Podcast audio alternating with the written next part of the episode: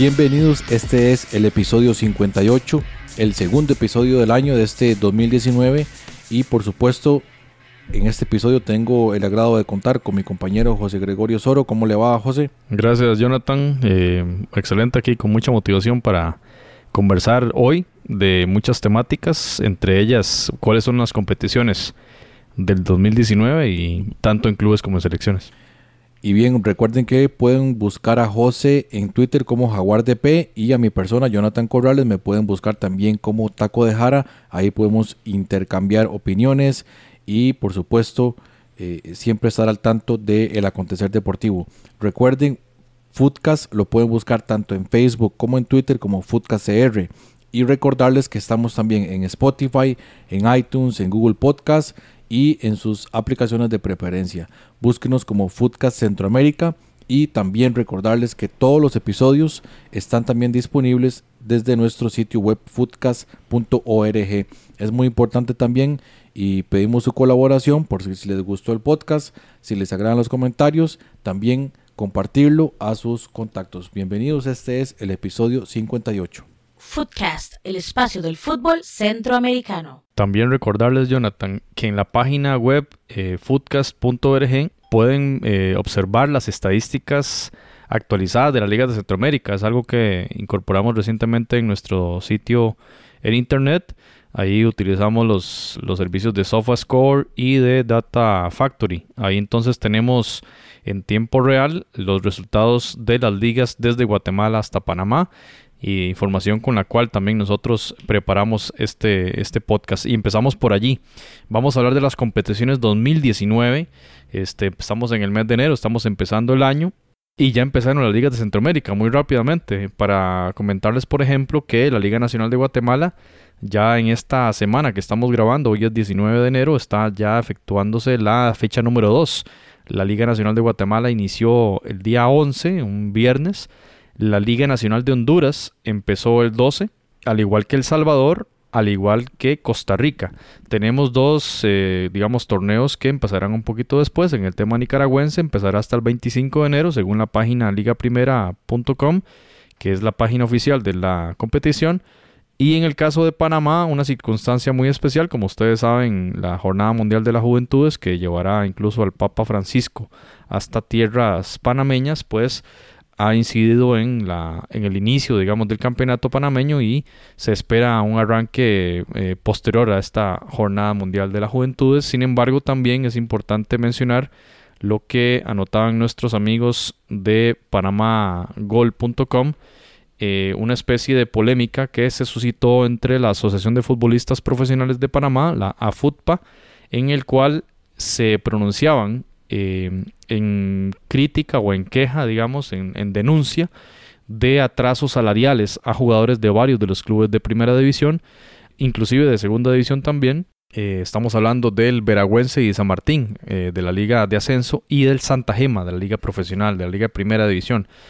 En queja para esta situación, la Asociación de Futbolistas eh, indica que eh, van a huelga. Entonces, digamos que además de la postergación por el tema de la Jornada Mundial de las Juventudes, se da esta circunstancia con los jugadores. Entonces vamos a estar muy atentos eh, para ver qué va a suceder, si, si siempre va a iniciar con la fecha esperada este torneo en Panamá o si se va a postergar más. De todas formas, la ventaja que tiene este torneo es eh, el tema de la, de la calendarización, que son menos equipos y por lo tanto el torneo es más corto. Lo veíamos la vez pasada con el tema del, del campeonato de la Liga Primera Nicaragua, en que tuvo un retraso por la circunstancia eh, política y social que vive el país de Nicaragua y que postergó el, el inicio del arranque de Apertura 2018 y que al final cuando veíamos ahora en los episodios ante, de final de diciembre que el el torneo en Nicaragua terminó prácticamente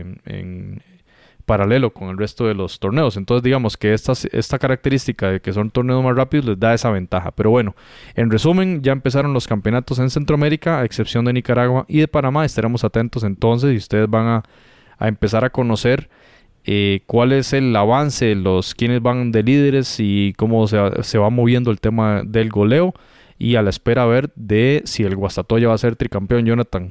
Y vamos a ver el Motagua, cómo le va en esa defensa del torneo, el Santa Tecla, el Managua FC, ¿qué pasará? Bueno, en Santa Tecla, en Salvador, perdón, si, si, si habrá final nuevamente la misma de siempre, lo que se ha repetido en los últimos años. Lo mismo en Costa Rica, que va a pasar con Heredia, que empezó un poquito mal, ¿verdad? Este torneo de clausura. Y por supuesto, ¿qué va a ser del Tauro FC en, en la competición panameña que está por arrancar? Lo veíamos ahora, probablemente en el mes de febrero, por estas circunstancias. En resumen, ya la Liga de Centroamérica empezaron. Eso es lo que nos espera en este torneo 2019 de clausura. Pasando a lo otro y muy importante también, Liga de Campeones. Esa es otra de las competiciones que tendremos este año, donde tenemos seis representantes del área de Centroamérica. Los octavos de final empiezan el 19 de febrero, la ida, y del 26 al 28 de febrero la vuelta. O sea, estamos a prácticamente un mes del arranque de esta competición, donde recordamos Santos Laguna de México contra Maratón, Tigres de Monterrey de México contra el Deportivo Saprissa de Costa Rica, el Dinamo de Houston contra el campeón de Guatemala, el Guastatoya, el Toronto contra el CAI de Panamá, Atlanta United contra Heredia y Monterrey contra Alianza. Así que Jonathan, octavos de final, eh, podemos estamos en, consenso de que eso es eh, prácticamente lo más importante de este año para el tema de clubes. A un mes exactamente, fecha de grabación 19 de enero, a un mes estamos del inicio de los octavos de final de la Liga de Campeones de CONCACAF y como vemos en este inicio de, de los campeonatos en las ligas centroamericanas, algunos de los favoritos decepcionando un poco en el inicio, en el caso de Santa Tecla, por ejemplo, hoy perdió, Herediano ya perdió, Alajuelense ya perdió, Saprissa también dejando puntos. Hay que revisar cómo, cómo le va al Motagua. Eh, luego lo podemos verificar, pero en términos generales diríamos, las ligas centroamericanas apenas iniciando, estabilizando las plantillas porque todavía hay algunos movimientos que se están presentando. El caso de Rubilio Castillo que va y viene y por ahí lo quiso Saprissa, no se sabe ya por lo menos eh, en, otros clubes ya también ya sus futbolistas eh, ya inscritos con sus respectivos equipos. Por ejemplo, en Honduras, otro movimiento importante fue el de Carlos Cosley, que está con el maratón. Bueno, entonces va a jugar eh, con CACAF contra Santos Laguna. Va a jugar con CACAF Santos Laguna. Es un refuerzo importante que tiene el maratón para, este, para esa competición. Y de los, otros, de los otros equipos que están ahí, el Alianza, al menos comenzó bien el torneo, tanto en la Copa como en la Liga. Es algo que se, que se va a dar eh, eh, durante los próximos meses. Hay que ver, hay que esperar cómo va a venir el Independiente de la Chorrera. Hay que ver cómo le va al Guastatoya, que igual apenas está empezando el torneo. Pero se le fue el costarricense José Sánchez. José Sánchez. Ahora, Jonathan, vea, hablamos que Panamá va a empezar tarde la liga, ¿verdad? De prácticamente podríamos hablar que Independiente va a llegar a jugar contra Toronto con dos fechas, si acaso, de la liga local. O sea, uno analiza un poco eso y va a llegar bastante frío a esa competición. Bueno, el Toronto igual, ¿verdad? Por el tema de la MLS y que está en fase de pretemporada. Pero bueno, no va a llegar, no va a ser lo mismo con los demás que ya empezaron el 11 y el 12 de enero. Y probablemente con mucho mejor preparación en la pretemporada que lo que podrían dar los equipos panameños, sobre todo tomando en cuenta esta huelga. Hay que ver qué tanto va a afectar esto el rendimiento del Independiente, que le tocó una serie particularmente, obviamente todas las, todos los cruces son bastante difíciles, difíciles para los equipos centroamericanos pero este en particular del Independiente es uno de los más difíciles. Habrá que ver entonces cuál va a ser el planteamiento o la estrategia que va a utilizar el Independiente para sobreponerse a estas dos condiciones, la huelga y el inicio tarde del torneo que entraría con un poco de desventaja ante un Toronto que posiblemente viene mejor preparado de la pretemporada. Y es el subcampeón actual de la competición, ¿verdad? Que perdió la final contra, contra Chivas.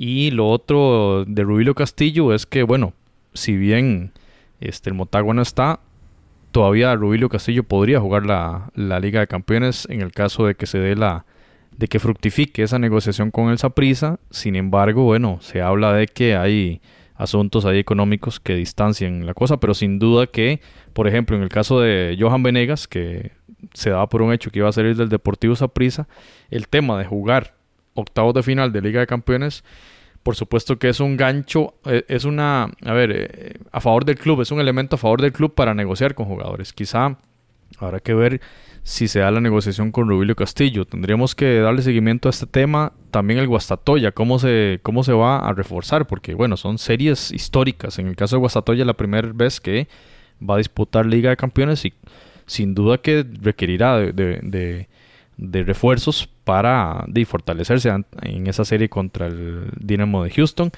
Y bueno, Heredia, por ejemplo, que también eh, Alan Cruz que pasó al, al Cincinnati, una figura importantísima tanto en Liga CONCACAF como en el torneo de Apertura 2018 que se le va al equipo herediano. Bueno, entonces son elementos que ponemos sobre la mesa porque son las series de la competición más importante y que, bueno, en, episodios que ya escucharon ustedes, nosotros un poco pesimistas hablábamos de, de la desventaja de los clubes de Centroamérica frente a clubes muy poderosos económicamente y deportivamente como los mexicanos y los de la MLS. Las mejores de las suertes para nuestros clubes.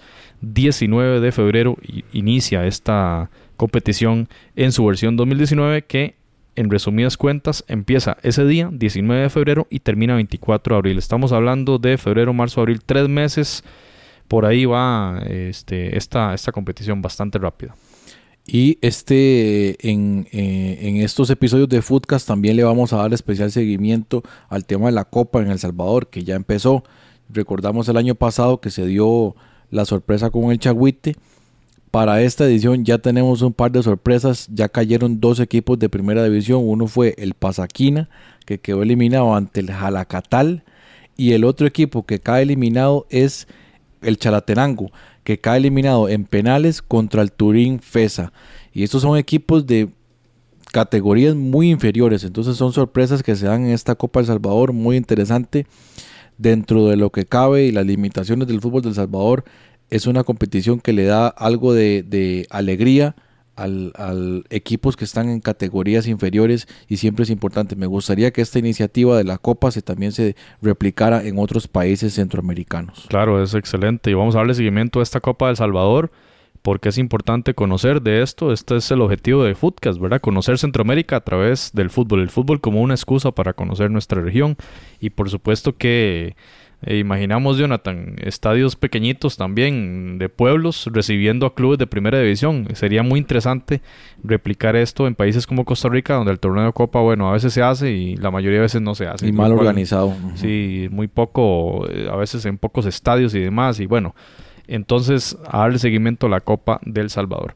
Y cerramos el tema de clubes con la competición que se juega, que se disputa en el segundo semestre. Y hablamos de la Liga CONCACAF que ya sería la tercera edición, la primera ganada por el Olimpia, la segunda ganada por Herediano. Esta tercera edición ya cuenta con cinco clubes clasificados, los cuales son Motagua, Tauro, Guastatoya, Alianza y Managua FC. A la espera entonces del campeón de clausura 2019 y subcampeón de 2019 en Costa Rica, a la espera del subcampeón del clausura 2019 en Honduras, eh, también subcampeón en Panamá de este torneo que viene, del subcampeón en Guatemala del torneo que viene, del campeón salvadoreño del torneo que viene, para ver entonces quién va, quién va a representar a esta, a esta liga. Y en el caso nicaragüense, el campeón del clausura 2019 también tendrá participación en esta liga con CACAF. Y bueno, ya sabemos que en el caso del Caribe hay toda una competición para determinar los mejores clubes de esa área. Así que ya hemos hablado en profundidad de esta liga, la cual desde Footcast vemos con muy buenos ojos porque le da mucha visibilidad a jugadores distintos, ¿verdad? Por ejemplo, recordemos a Ian Smith, recordemos a Wilmer Azofeifa, ambos ahora jugando en el extranjero, recordemos a Roger Rojas en esa competición, eh, bueno, Roger Rojas también ex Olimpia y ahora en, en Alajuelense, y que les dieron también el pase al Olimpia ya Herediano para la Liga de Campeones de la CONCACAF. Así que esperaremos también con ansias esa configuración de equipos de cara a la Liga CONCACAF edición 2019, la tercera edición de esta, de esta nueva competición de la Confederación. Usted está escuchando Footcast, el espacio del fútbol centroamericano.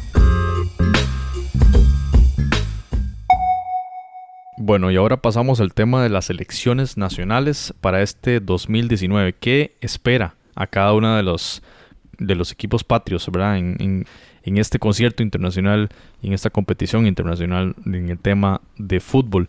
Y para Guatemala, bueno, una nueva etapa luego de la, del levantamiento de la sanción por parte de la FIFA. Por supuesto que hicieron varios de los amistosos en fecha FIFA 2018 y eh, Guatemala está empezando una nueva etapa en su historia futbolística. Lo, lo, que se sabe para la selección chapina es que tiene impactado dos amistosos en el mes de marzo, uno contra Costa Rica y uno contra El Salvador, según el diario La Prensa Libre de ese país. Sin embargo, no están del todo confirmados. Eh, señala este medio que están en un 90% digamos, de avance el tema del contrato para estos dos juegos. En teoría, el partido contra Costa Rica se llevaría a cabo en Ciudad de Guatemala el día 22 de marzo en el Doroteo Guamuch Flores y contra la Selecta sería en Houston, probablemente el día 26. Ahorita cuando veamos El Salvador vamos a tener aquí eh, un cruce raro porque los datos del Salvador no coinciden con esta hipótesis de o, esta digamos publicación del diario La Prensa Libre en Guatemala. José, y ahí han habido o hay gran expectativa por el tema de Keylor Navas pero básicamente a lo que nosotros tenemos acceso de información, Keylor Navas no estaría en esa convocatoria. Es lo más probable que sería una convocatoria muy similar a la que acaba de hacer el señor Matosas, con jugadores un poquito más del área eh, o del ámbito local y no tanto los legionarios.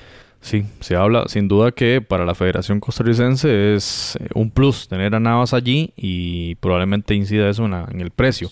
Pero claro, en los contratos y sobre todo después de la experiencia de Argentina aquí en el Estadio Nacional, que Messi vino pero no jugó, probablemente también Costa Rica se cuide mucho en esos temas, tanto de los clubes, de las elecciones con las que juegue, también de lo que ofrece, ¿verdad? Para los rivales. Y sobre todo también Navas, que está en una situación un poco delicada en este momento, viene de una lesión que está, que está en recuperación y muy probablemente estaría descartado para este amistoso en marzo de 2019 que por supuesto cambiaría mucho la expectativa del público guatemalteco para asistir al partido. Exacto, y bueno, y de todas formas, como tal como lo dice el, el medio La Prensa Libre, es una confirmación por esperar, no, no se ha dado el 100% de la noticia como, como lo indica este periódico, el más importante de Guatemala, así se quiere, así que a esperar un poquito en esa parte. Con la selección de Honduras lo que tenemos es que hay un partido el día 26 de marzo contra Ecuador, partido que se llevaría a cabo en el Red Bull Arena. Y justamente veíamos en el diario Díaz que la confirmación surge eh, del Twitter propiamente del, de la organización del, a ver, de la administración de este estadio, Jonathan. O sea, no, no salió la noticia ni de la Federación Hondureña ni de la Federación Ecuatoriana, sino a partir de un tuit del Red Bull Arena o de la administración de este estadio, es que sale la, noticia, se da a conocer. Así que el 26 de marzo, Honduras-Ecuador, un partido fuerte, ¿verdad? Un biotipo muy similar de jugadores, pero un buen fogueo para la selección catracha. Sí, un excelente compromiso. Esto, para esa, para esa fecha, esta sí es fecha FIFA real. Yo pensaría que tanto Honduras como Ecuador se va a llevar un cuadro mucho más competitivo, sobre todo ya jugando en Estados Unidos, donde eh, ya tendrían un poquito más de expectativa para el encuentro. Claro, el tema televisivo es muy importante y demás. Pasemos a la selecta. La selecta está eh, en un proceso crítico que es la, la, clasificación de la Liga de Naciones de CONCACAF. Recordemos que está bastante abajo en la clasificación. Eh, tiene un partido enfrente contra la selección de Jamaica. Va a ser el día 23 de marzo partido, Jonathan, que tenemos que ver cómo hacemos para verlo. Claro. Porque está muy importante. El Salvador necesita ganar ese partido contra una de las mejores selecciones del Caribe, si no la mejor en este momento. Y necesita los tres puntos para lograr esa clasificación ansiada a la Copa Oro. Y también en el tema de Liga de Naciones, ¿verdad? Por la, el lugar en el que está y la clasificación en el tema grupal. ¿Dónde, ¿Dónde va a quedar? ¿En la Liga A, en la Liga B o en la Liga C? Ahorita vamos a explicar esto de las ligas. Pero ahora vamos a ver el otro fogueo que tiene la selecta. Según datos de Soccerway, juega el 26 de marzo contra Perú. Bueno, y antes dijimos que Guatemala había pactado un partido con El Salvador. Entonces, esto es lo que nosotros vemos un poquito este, complicado, ¿verdad? Perú, El Salvador el día 26 en el Robert F. Kennedy en Washington. Partido eh, importantísimo para la selecta porque es un equipo bastante competitivo de América del Sur y bueno, vamos a ver qué, qué sucede, ¿verdad? Pero bueno, en esto de los fogueos lo aprendimos muy bien de aquel Argentina-Nicaragua del 2018, que se anunció, que se anunció y nunca se hizo. Entonces, lo que estamos dándoles a ustedes es como lo que hay en, lo que tenemos de información, sin embargo las confirmaciones están por llegar. En el caso nicaragüense, lo que tenemos para este año simplemente es el partido clave que tiene contra Barbados de visita por la Liga de Naciones, partido a disputarse el día 24 de marzo. Nicaragua está en el puesto número 11, necesita ganar para este, ver si se mete en esos primeros 10 puestos que le den el boleto a la Copa Oro 2019. Vamos a ver cómo le va al equipo pinolero contra un club que está en los últimos puestos del ranking de FIFA y un club que acaba de ser sancionado por la Confederación en virtud de la eh, alineación indebida de dos de sus jugadores, jugadores que disputan por ahí de la tercera cuarta división de Inglaterra y en un partido contra Guyana los alinearon sin estar eh, debidamente inscritos y perdieron los puntos. Así que Barbados está también muy abajo en la tabla, no tiene mucho interés en esto. Y Nicaragua disputará ese juego clave y ojalá, digamos, que logre el equipo de Henry Duarte vencer para colocarse nuevamente, creo que sería la segunda vez en Copa Oro. Así que vamos a esperar ese día, 24 de marzo. No tenemos más información de fogueos de la selección pinolera. Vamos a ver qué sucede con, con este tema de Nicaragua. En el caso de la selección de Costa Rica, lo que tenemos es, aparte de ese rumor contra Guatemala de marzo, lo que sí está fijo es un partido amistoso contra la selección de Estados Unidos el día 2 de febrero en el Avaya Stadium en San José, California. 2 eh, de febrero, Jonathan ya está bastante cerca, de hecho ya como usted lo mencionó, hubo la convocatoria oficial, la primera de ellas, del nuevo entrenador Gustavo Matosas, donde vienen bastantes sorpresas y una convocatoria con jugadores, muchos debutantes en la selección mayor de Costa Rica.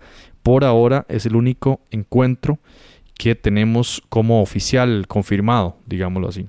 Y para cerrar este capítulo de selecciones, la participación de las selecciones de Centroamérica en este 2019, al menos los partidos confirmados, los partidos con contrato, sería ese partido Estados Unidos-Panamá el día 27 de enero, unos 5 días antes del juego contra Costa Rica la selección de las barras y las estrellas jugará entonces contra la selección canalera en el State Farm Stadium en Glendale, Arizona, 27 de enero entonces para que lo tengan presente y eso sería básicamente esta programación 2019 de las elecciones. Ahorita vamos a ver lo de Copa Oro, que es otro tema aparte, pero eh, también anunciarles que en próximos episodios tenemos que entrarle a analizar profundamente qué pasa con la organización, las diferentes federaciones de Centroamérica, porque algunas de ellas, desde mi punto de vista, se están quedando muy atrás. Estamos hablando de Panamá y estamos hablando de Honduras. ¿En qué?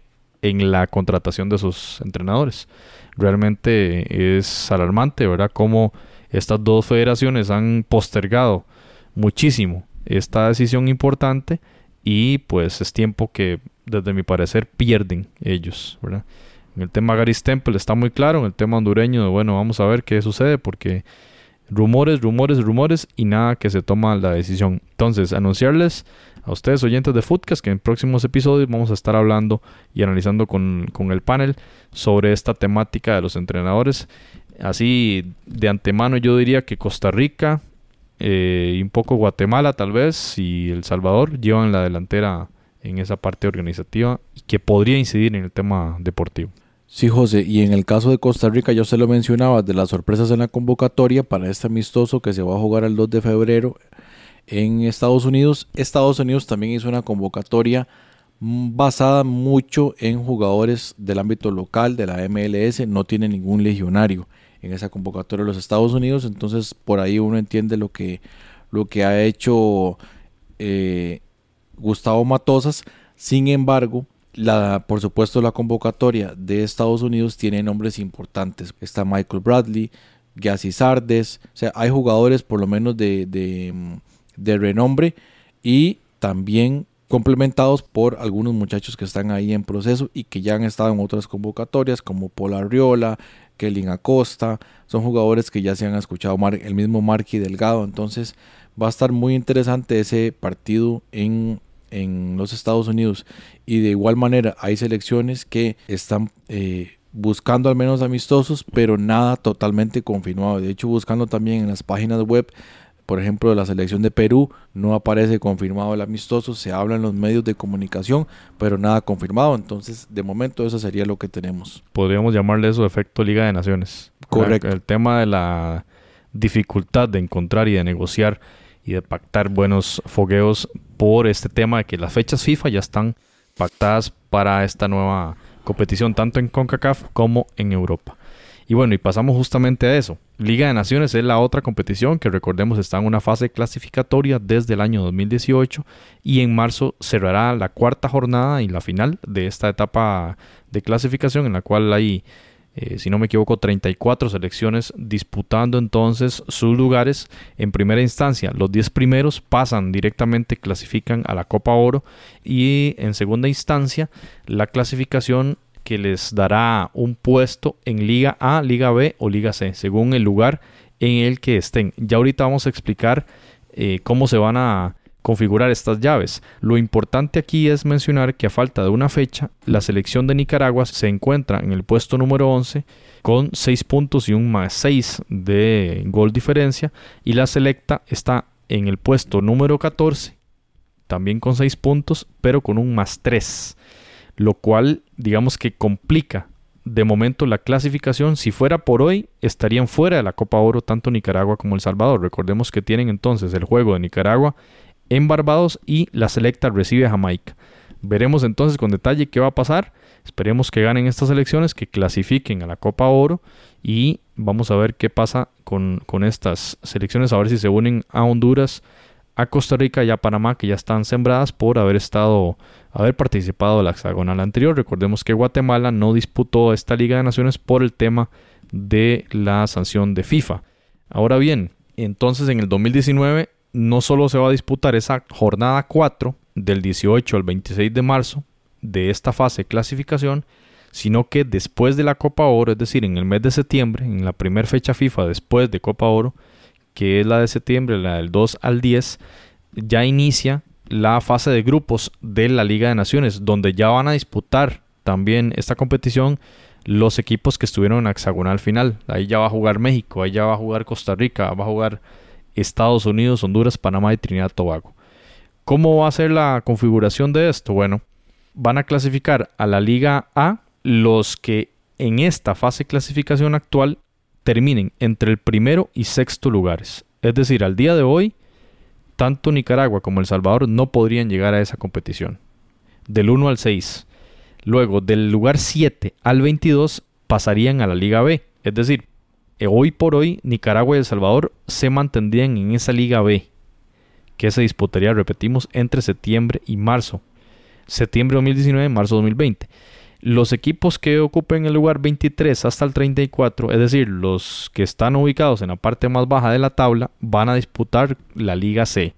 Importantísimo mencionar lo siguiente, Guatemala ya recibió el visto bueno de la Confederación para entrar en Liga de Naciones en el 2019 y lo hará en la Liga C por el tema de la sanción, ¿verdad? Como no pudo disputar esta fase de clasificación y ya ser avalados por FIFA de nuevo para competencia internacional, ya podrán disputar esta Liga de Naciones, pero entonces la Confederación decidió meterlo en la parte más abajo, más bajo, perdón, que sería esa Liga C y entonces yo lo veo como una noticia positiva en el sentido de que ya entonces Guatemala podrá tener esta competencia internacional en un torneo que, bueno, se le fue negado por, el tema de la sanción, ¿verdad? Yo lo veo bastante bien y por ello es que hemos visto últimamente, por ejemplo, hace poco vimos en ESPN que la selección chapina está entrenando desde ya, desde enero, lo cual eh, lo vemos bastante positivo y además mantienen ahí cierta estabilidad en el tema de la dirección técnica, cosa que no estamos viendo en otras selecciones del área. Bien, y sí, definitivamente este año es, llamémoslo así, un año en el mundo del fútbol medio ya que pues no hay un mundial mayor ni una ni eliminatorias, pero sí tenemos algunas competiciones importantes este año. Copa de Oro, Liga de Naciones de CONCACAF y por supuesto también la Liga de Campeones de CONCACAF y la CONCACAF League. Entonces, pues hay bastantes cosas que van a ocurrir en el año. En el caso de los amistosos para el segundo semestre del 2019 prácticamente desaparecerían con las fechas FIFA abriéndose para la, lo que es la, la Liga de Naciones, que pues viendo lo que ha ocurrido en Europa, uno, uno empieza a hacer un balance y sí le da cierta emoción al, torneo o, a los amistosos, cambiar a un formato de Liga de Naciones le da otra emoción a, estas fechas FIFA y creo que eh, habrá que ver cómo evoluciona el torneo, pero podría ser una competición importante que se vuelva permanente ya en el área de CONCACAF. Habría que ver también, Jonathan, pensando en las convocatorias, ¿verdad? Para esas fechas, porque serían juegos oficiales. Juegos que obviamente inciden con mayor peso en el ranking de la FIFA. Y todo esto, bueno, estar mejor ubicado en el ranking significa conseguir mejores contratos para, para fogueos y demás. Pero también se juega en cierta forma el honor de los de las selecciones y también este el, rendimiento de ellas y por ende el rendimiento de los cuerpos técnicos, ¿verdad? Que obviamente son los que están más expuestos, ¿verdad? Ante el, ante el escrutinio del resultado, ¿verdad? Entonces, si nos ponemos a pensar que ya se trata de una competición oficial, a diferencia de un, de un partido amistoso donde, digamos, se le da luz verde a la, a la prueba, ¿verdad? A convocar a jugadores no habituales para probarles y en cierta forma una licencia a perder sin tener necesariamente que, estar con, el puesto en, un, eh, como pendiente, ¿verdad? Como en vilo, porque si no gano me, van a despedir, no, sino que los amistosos dan esa luz verde. Aquí es otro escenario, ¿verdad? En el cual eh, yo como entrenador tengo que mantener mi ranking, mi estatus para que mi selección llegue a las fases finales. Es una competición oficial. Entonces, es interesante ver qué va a pasar, porque ahora cuando se van a incorporar las mejores seis selecciones del área, vamos a ver qué tipo de convocatorias van a ser las selecciones. ¿Van a ser igual convocatorias para pruebas o van a ser convocatorias tipo eliminatoria? Es decir, con todo full, ¿verdad? Porque se trata, como usted lo dijo, de fechas FIFA. Yo pensaría que va por ahí. Va a ir con una convocatoria con todo, tanto México, Estados Unidos, Honduras, Costa Rica, Panamá y las otras selecciones que se vayan a, apuntar a la fiesta van a ir con sus mejores planteles en ese momento. Muy bien, entonces será otro tema a analizar acá en Foodcast, lo veremos con detalle en todos los episodios del 2019 y como ya lo mencionó Jonathan, será el año también de la Copa Oro, la número 15 de la historia, se va a realizar tanto en Estados Unidos como, ya lo hablamos acá, en Costa Rica y también en algún país del Caribe que la CONCACAF todavía no ha definido. La competición será del 15 de junio al 7 de julio. Eh, van a participar 16 equipos y por lo tanto habrán 32 eh, juegos. El grupo A lo lidera México, el grupo B la selección de Costa Rica, el grupo C tiene como cabeza de serie la selección Catracha y el grupo D a Estados Unidos. Hablábamos que, bueno, ya que Costa Rica va a ser sede, ¿por qué no Honduras también serlo, verdad? Si es cabeza de serie y además que el resto de los partidos se van a disputar en Estados Unidos. Bueno, sin embargo, la Confederación lo que dijo es, va a ser un país del Caribe el que tenga un partido adicional o dos partidos adicionales, como va a ser en el caso costarricense, en esos juegos del grupo B, lo cual está un poco, un poco extraño. Sin embargo, bueno, en resumen, en junio es esta competición. Hay que esperar la fecha de marzo a ver cuáles son los prácticamente los otros 10 equipos que van a, tener presencia en esta competencia y vamos a entonces a esperar hasta ese finales de marzo para ver cómo se van a configurar los grupos. Ahí vendrá el sorteo y demás. Y es importante para quienes nos escuchan desde Estados Unidos que recuerden que la CONCACAF ya eh, firmó un contrato con Fox Sports y con Univision para la transmisión de estos juegos en eh, el territorio estadounidense. Para que lo anoten ahí los amigos y amigas que nos escuchan desde tierras estadounidenses. Y para el tema centroamericano, pues eh, a esperar, a esperar a ver dónde podremos ver estos, estos juegos. Porque bueno, en el caso costarricense, repetimos, va a haber, eh, va a haber un par de juegos para el grupo B y ya anunciaban la gente de ESPN acá en Foodcast que van a traer al programa fuera de juego para poder presentar, digamos, esta competencia de Copa Oro que se disputará en el mes de junio. Y pasando ya a tema de mundiales de fútbol de FIFA, tenemos que hablar que en el 23 de mayo arranca la Copa Mundial Sub-20 de la FIFA Polonia 2019, que para el tema centroamericano tiene a dos representantes como lo son Honduras y Panamá. Así que vamos a poner atención a este tema y por supuesto que el mejor de los éxitos para los catrachos y los canaleros en este torneo tan importante, la antesala de la, de la categoría mayor, un campeonato que se debe disputar entonces en Polonia en mayo y junio 2019 por supuesto, el mejor de los éxitos para estas selecciones y donde sin duda que Jonathan vamos a esperar cuáles figuras van a salir de esas selecciones que podrían sin duda ser buenos refuerzos para la mayor y de cara a la eliminatoria para Qatar. Que todavía no está el, sorteo para el Mundial Sub-20, hay que esperar cómo se van a acomodar los, los diferentes equipos y por supuesto la mejor de las suertes tanto para Honduras y Panamá que le vamos a dar seguimiento durante el año. Así es. Del 7 de junio al 7 de julio viene la Copa Mundial Femenina en la FIFA, la mayor, en Francia 2019, pero lamentablemente recordemos que ahí la representación era la panameña que quedó de cuarto lugar en la eliminatoria, disputó la, serie de repechaje contra Argentina y desdichadamente quedamos fuera eh, como región centroamericana. Canadá, Estados Unidos y Jamaica serán los representativos de la confederación.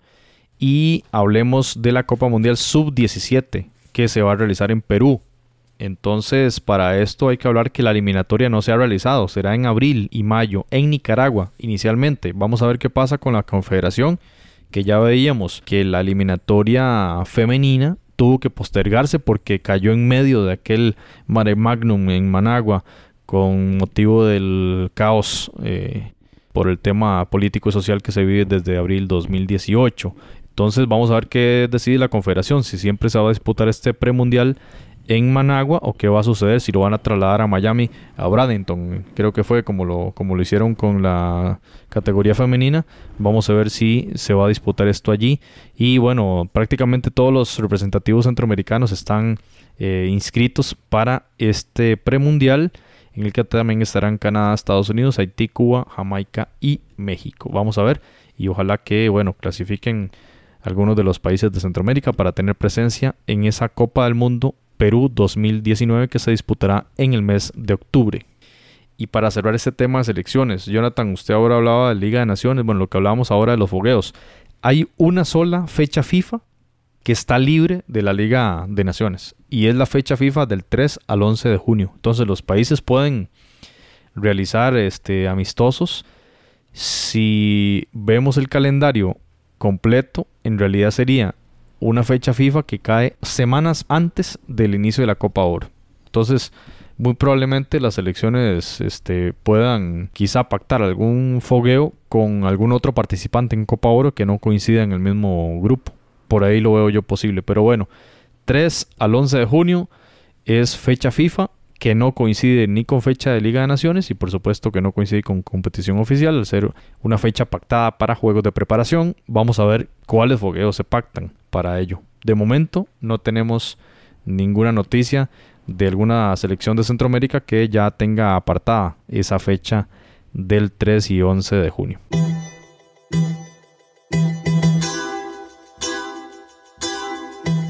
Usted puede escuchar otros episodios en foodcast.org.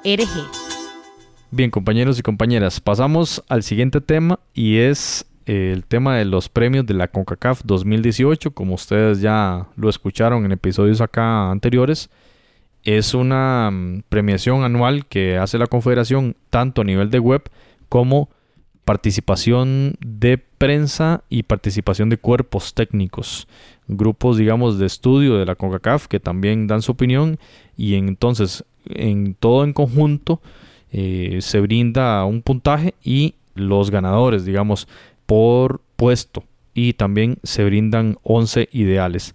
En el caso de jugadores en el puestos individuales, pues tenemos que hablar de Keylor Navas Gamboa, ganador de portero del año si no me equivoco, es la tercera vez consecutiva que gana este premio el deportista costarricense, el mejor jugador de o el mejor portero de la Confederación según los resultados que se obtuvieron de esta, de esta premiación, Premios CONCACAF 2018.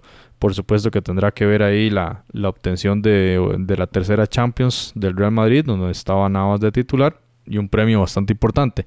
¿Qué podemos decir del resto? De, no, podemos decir que no hay presencia de centroamericanos en el resto de categorías. El jugador del año se lo llevó el mexicano Irving Lozano, me parece a mí que bastante justo. En el tema femenino, la jugadora del año, Alex Morgan. La portera del año, Alisa Nair, que es la portera estadounidense. El entrenador se lo llevó el, ex DT de Chivas, eh, Matías Almeida. En el entrenador femenino, eh, Mencies de la selección jamaiquina. Los árbitros, tanto hombre como mujer, los dos mexicanos. El mejor gol se lo llevó Joe Corona del América en una, en una serie de Liga de Campeones de la CONCACAF. Y entonces prácticamente invisibilizada la, parte centroamericana, a excepción en el 11 ideal. Ahí, donde, ahí sí podemos hablar de, una presencia este, centroamericana. Y hay que hablar de dos jugadores. De 11, solo dos centroamericanos. Obviamente Keylor Navas en la portería y Francisco Calvo, el defensor costarricense del Minnesota United. Ahí estuvo en ese 11 ideal que compartía prácticamente con mexicanos y estadounidenses, a excepción de Cuco Martina, un jugador de Curazao que lidera la Liga de Naciones y que disputa o que trabaja más bien para el Stoke City, si no me equivoco, de la, de la Premier. Bueno, de la Championship. De la Championship, está en segunda división. Ok, perdón. Y prácticamente Jonathan, usted se pone a ver ese 11 y... poca sorpresa, llamémoslo, ante lamentablemente un 2018 donde los las elecciones centroamericanas no tuvieron un buen año y eso influyó directamente. Y si vemos Keylor Navas, ¿por qué está ahí? Pues obviamente por su tercera Champions y el caso de Francisco Calvo por su temporada en la MLS, no por participaciones directamente con la selección, eso tal vez es lo que los afecta. Después de ahí me parece que sí, definitivamente la, el, combinado de la CONCACAF me parece pues eh, bastante correcto y el jugador de la temporada 2018, pues sí, Irving Lozano directamente me parece una, una temporada de ensueño para el jugador mexicano. gol contra Alemania en el Mundial y sumado a eso, sí. Una campaña de ensueño en el PSV y probablemente lo veremos, no sé, en algún equipo de, los de top 10 de, Europa para la próxima temporada. Eh, vemos ahí Michael Bradley del Toronto y Jovinko, no en vano, ¿verdad, Jonathan? Por ese campeonato de lujo que realizó el Toronto en la Copa de Campeones pasada. Y eh, Bradley Wright Phillips también por un torneo de ensueño en la Liga de Campeones con el eh, Red Bulls que llegaron a semifinales. Realmente buenísimo. Eh, Héctor Herrera, jugador del Porto, guardado que está en el Betis. O sea, muy bien todo esto. Y obviamente si Panamá y si Costa Rica hubiesen hecho un buen mundial, ahí veríamos a algún jugador canalero. Eh, en el caso costarricense, bueno, tenemos a dos, pero como usted ya lo explicó muy bien, las razones por las que están ahí. Y bueno, lamentable no ver más. Uno desearía ver más jugadores centroamericanos en ese 11, pero bueno, es predominante, digamos, el poderío mexicano y estadounidense en especial. Aquí yo veo mucha influencia en ese 11 en el tema Liga de Campeones de CONCACAF, ¿verdad? Hay que ver cómo le va a ir a, este eh, Bradley Wright Phillips, que tuvo una temporada Liga de Campeones anterior muy buena y esta vez pues vuelve a tener la oportunidad en la Liga de Campeones de CONCACAF. Hijo de una leyenda del Arsenal de Inglaterra, Ian Wright. Para los que no lo recuerdan, tal vez los más jóvenes no, lo tienen ahí en, en, su radar. Ian Wright, un delantero espectacular que tuvo el Arsenal. Y Bradley Wright Phillips es uno de sus hijos, también tuvo eh, otro hijo que estuvo también en fútbol profesional, Sean Wright Phillips, lo recordarán en el Manchester City. Lo recordamos y Wright Phillips tendrá participación, como se lo indica, contra el Pantoja en octavos de final, también en esa serie inicial a finales de, a ver, del 19 al 28 de febrero, New York Red Bulls contra Pantoja, que si bien no hay, norte, no hay centroamericanos allí, sí hablaremos de esa de los resultados, de por qué si Maratón pasa, efectivamente jugaría con el ganador de esa serie. Bueno, y ya para cerrar Footcast, en el 11 ideal femenino no vamos a hablar de nada de eso, porque no hay ninguna centroamericana ahí. Porque bueno, La única que, digamos, merecería por resultados estar allí es eh, la panameña, la portera Bailey, pero desgraciadamente la selección no le fue muy bien y por supuesto que teniendo a Alex Morgan ahí, perdón, a Lisa Naer, a ella fue la que nombraron como mejor portera del once ideal. El resto son puras mexicanas y estadounidenses, una canadiense y una jamaiquina y para de contar. Y ningunearon, digamos, la participación al menos, ¿verdad? En el once ideal de Shirley Cruz, que al menos obtuvo un campeonato en China. Sabemos que ya no está tal vez en la élite del fútbol femenino, pero para mí sigue siendo una referente del, del fútbol centroamericano y todavía compitiendo a un buen nivel en la liga china.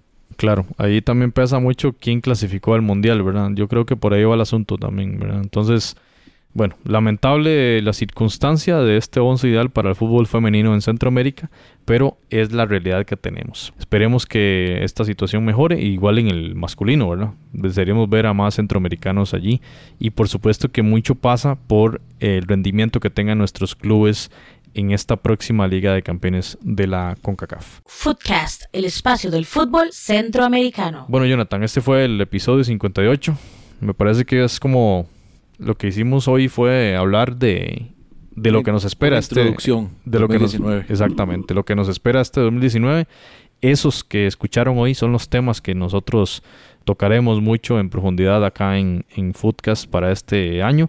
Así que muchas gracias por eh, su sintonía. Esperemos que nos eh, nos den like ahí en, en el Facebook que también nos hagan comentarios en Twitter o también en Facebook en la cuenta Foodcast CR Recuerden que estamos también con el tema de los relatos sobre el Club de sus Amores. Así que si usted de la Alianza, si usted del Comunicaciones, del Tauro, de cualquier club de Centroamérica, ya sea de primera, segunda división, y quiere compartir con el resto de centroamericanos cuál es su club, cuál es su estadio, sus colores, su pasión, puede hacerlo eh, con nosotros en este espacio. Así que considérelo como propio y contáctenos vía Facebook, vía Twitter para ese efecto.